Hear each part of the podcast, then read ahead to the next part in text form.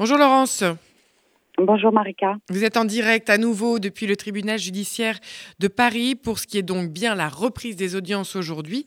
Mais je crois savoir que c'est toujours très compliqué d'envisager avec certitude le déroulé à venir car l'état de santé du principal accusé pose et inquiète peut-être toujours.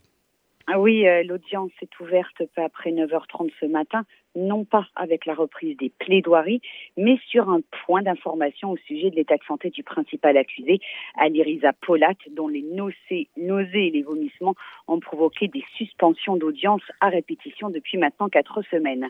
Le président de la Cour d'assises spéciale a donc procédé à un petit rappel des faits. Alors très rapidement, Polat n'est plus positif au Covid-19, mais il présente encore des symptômes digestifs qui, selon l'expert infectiologue, professeur de médecine, le docteur Lancet, ne l'empêchent pas d'assister physiquement au procès. Mais voilà que Polat retire son masque, vomit, ou en tout cas semble vomir à grand bruit, et demande à être hospitalisé. Le président de la Cour imperturbable rappelle que Polat refuse de prendre du primpérant un traitement pourtant tout à fait classique dans ce genre de pathologie. Régis de Jorna indique que l'accusé a subi toute une série d'examens à l'hôpital Cochin, scanner des poumons, exploration digestive, biopsie. Tous les résultats sont normaux L'expert médical, dont la compétence ne peut pas être remis en cause, dit le président, a donc conclu que ces vomissements persistants avaient une cause psychologique. L'un des avocats de Paulette se lève. La santé de mon client doit être préservée, dit-il. Il en va de la responsabilité de l'État, le tout sur fond de bruitage de Paulette qui continue à vomir ou pas dans son vox, dans son box, pardon. Maître Mouhou, avocat des parties civiles, s'avance, s'avance alors à la barre et lance ces vomissements n'ont pas de support pathologique, ils sont probablement provoqués par le patient. On est dans un cadre de simulation. Depuis le départ, il théâtralise et prend en otage un procès historique. Ça suffit. Le président de Jordan met fin à la séquence. Il déclare que le procès reprend. Paulat pourra bien sûr sortir de la salle à tout moment pour se rendre aux toilettes. J'ajoute, pour être tout à fait complète sur le sujet, que Polat, par la voix de son avocat, se dit victime d'expérimentation médicale et déclare ne pas vouloir servir de cobaye. Comme le rappelle l'avocat général, on parle d'un traitement tout à fait classique, préconisé en cas de nausée et de vomissement, le primpérant donc.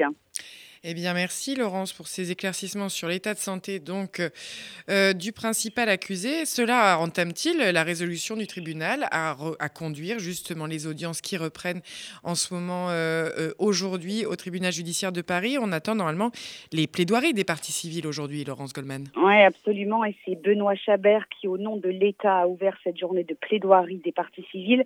L'avocat a rappelé les trois piliers, les trois symboles de notre démocratie qui ont été visés et attaqué en janvier 2015 la liberté d'expression, la liberté religieuse et l'autorité, ce qui doit nous guider aujourd'hui, ce qui doit être notre objectif absolu, a-t-il dit, c'est de garder nos libertés. Nous, nous sommes des femmes et des hommes libres. L'avocat de la famille d'Ahmed Merabé prend la parole à son tour. Ahmed Merabé, on s'en souvient, c'est ce lieutenant de police lâchement assassiné par Sheriff Kouachi juste après l'attentat de Charlie Hebdo le 7 janvier 2015. L'avocat s'adresse directement aux médias qui, depuis plus de cinq ans, diffusent régulièrement la vidéo de sa mort exécutée en pleine rue, rappelle maître l'enquête. Il leur demande de faire preuve de compassion à l'égard de cette famille pour qui revivre ces moments est insupportable. Il évoque la dignité de la famille Merabé face à la lâcheté des onze accusants présents dans le box et je le cite, à aucun moment ils n'ont assumé, je ne sais pas, je ne sais plus, je ne me rappelle pas, je ne me rappelle plus, ont été leurs seuls mots avec ces attentats de janvier 2015. C'est le mode de vie français qui a été visé. J'ai l'espoir qu'ils n'y arriveront pas.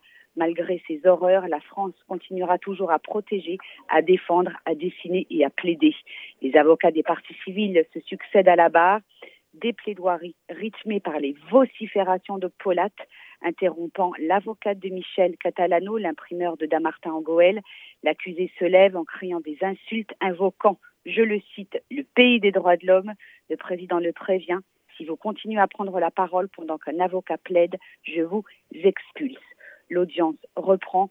Je voudrais juste ajouter pour conclure, Marika, que pendant que Polat, qui est, rappelons-le, considéré comme le bras droit de Koulibaly, pendant que Polat hurlait dans son box, je regardais du côté des victimes et de leurs familles, leur courage, leur dignité, leur présence silencieuse et attentive depuis le début de ce procès.